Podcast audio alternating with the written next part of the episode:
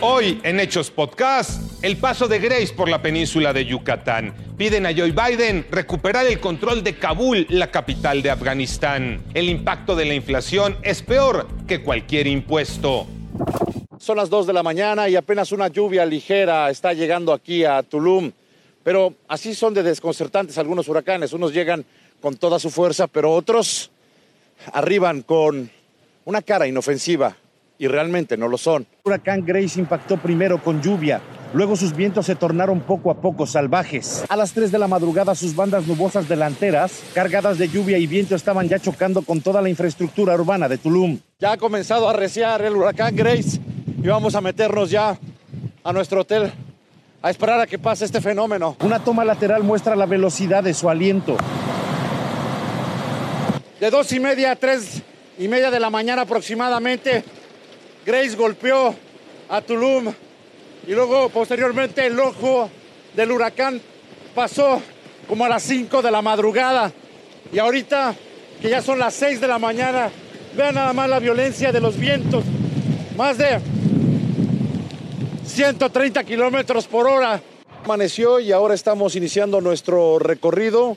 Y hasta ahora lo que vemos son daños materiales como este enorme árbol que cayó sobre dos camionetas en una de las calles de aquí de Tulum. Se sentía, pero fuerte, duro, y este, el niño llorando y los cristales como que como casi se, se tronaban. La energía eléctrica cada rato se iba y de repente se fue, ya no volvió más y aparte la señal, estábamos sin señal. Sí, realmente sí, lo, lo, sentimos que fue fuerte, pero estábamos con la familia. Sí, se siente un poco feo porque pues sí te da miedo, pero como a las tres empezó otro más, más fuerte y sí se inundaron, los cuartos donde rentamos se inundaron. Por la tarde el gobierno informó que el saldo era blanco y que el paso de Grace solo había causado daños materiales. Bastaron apenas unos días para que la principal promesa del régimen talibán se viniera por los suelos. El respeto a los derechos de las mujeres fue solo un espejismo. Aquellas que salen a las calles son hostigadas. Se les exige que porten burka, no se comuniquen directamente con los militantes del nuevo gobierno. Esto fue lo que sufrió una reportera de la cadena de noticias CNN en la ciudad de Kabul. El talibán acusa a los Estados Unidos del éxodo que se vive en la capital afgana. Por eso con armas largas, barras de metal y palos impide el paso de aquellos que intentan llegar al aeropuerto. El sonido de los disparos colapsa el ambiente. No se sabe si son tiros al aire o con blanco específico, pero desde hace días se escuchan incesantemente. En las últimas 24 horas, más de 2.000 personas abandonaron Afganistán. Son casi 5.000 en menos de tres días.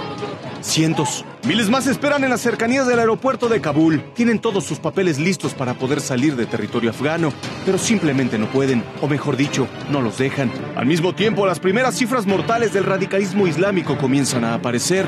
Tres personas que participaban en una marcha contra el régimen murieron baleadas tras intentar bajar de un asta la bandera del talibán.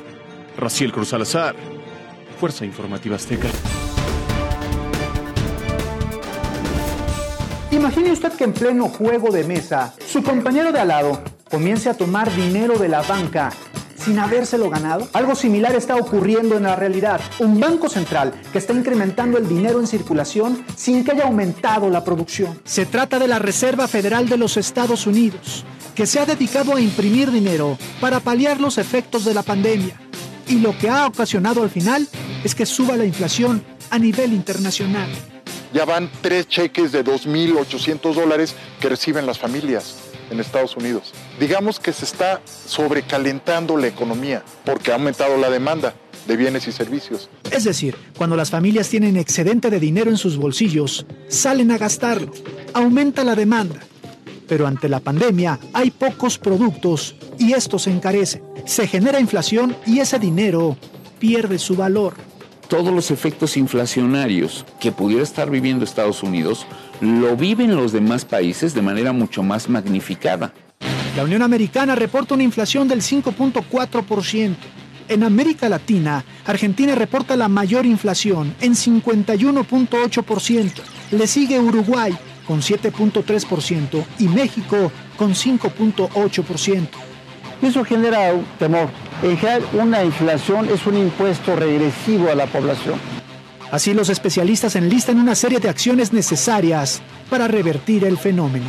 generar un entorno, un ambiente para que se haga negocio en la economía, para atraer capitales, para atraer inversión, para que se generen empleos, pero con señales congruentes en la política económica. Roberto Domínguez, Fuerza Informativa Azteca.